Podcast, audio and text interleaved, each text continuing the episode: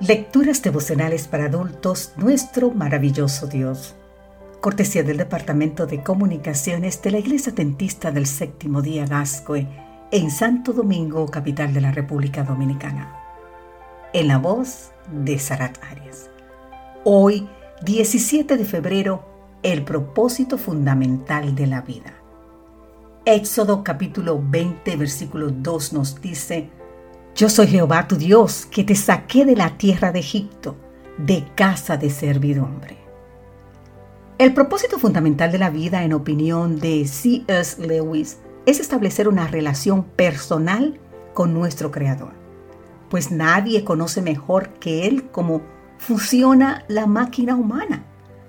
Dios diseñó la máquina humana, escribió Lewis, para que funcionara con Él. Él mismo, Él él es el combustible para nuestros espíritus o la comida que fue designada para alimentarnos. No existe otra cosa. Lo que Lewis nos está diciendo aquí es que sencillamente no existe la felicidad sin Dios. En vano la humanidad ha estado tratando de llenar el vacío de su existencia, bebiendo de otras fuentes. Las riquezas, el placer, el poder, pero solo para volver a tener sed.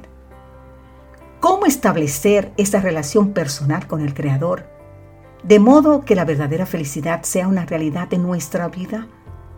Leamos nueva vez nuestro texto de hoy.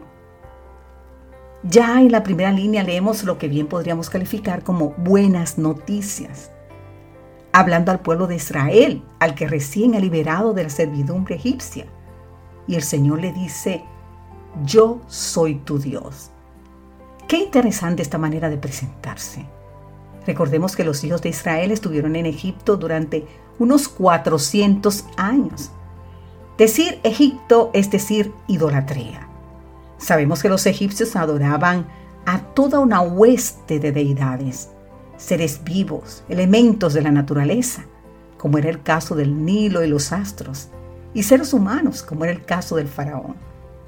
Lo que esto significa es que, como bien lo señala Andy Stanley, al salir de Egipto el pueblo de Israel no tenía la más mínima idea de un Dios personal, mucho menos cómo relacionarse con Él personalmente.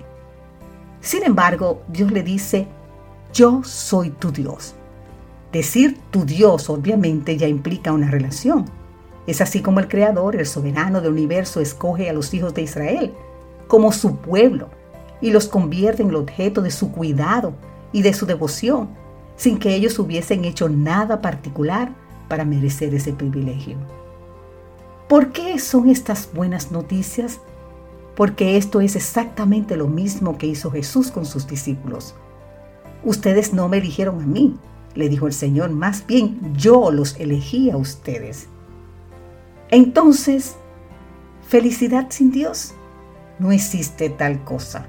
Pero la buena noticia para empezar este día, querido amigo, querida amiga, es que cuando tú y yo estábamos perdidos, el amante Padre Celestial nos buscó y nos encontró.